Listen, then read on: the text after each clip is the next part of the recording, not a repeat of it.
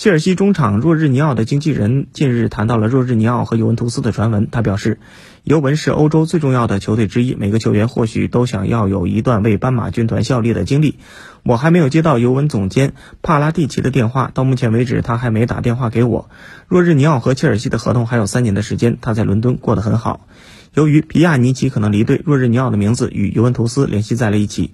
若日尼奥的经纪人强调：“我通过报纸和新闻媒体知道了尤文的兴趣。若日尼奥曾经在那不勒斯和切尔西都与现任尤文主帅萨里合作过。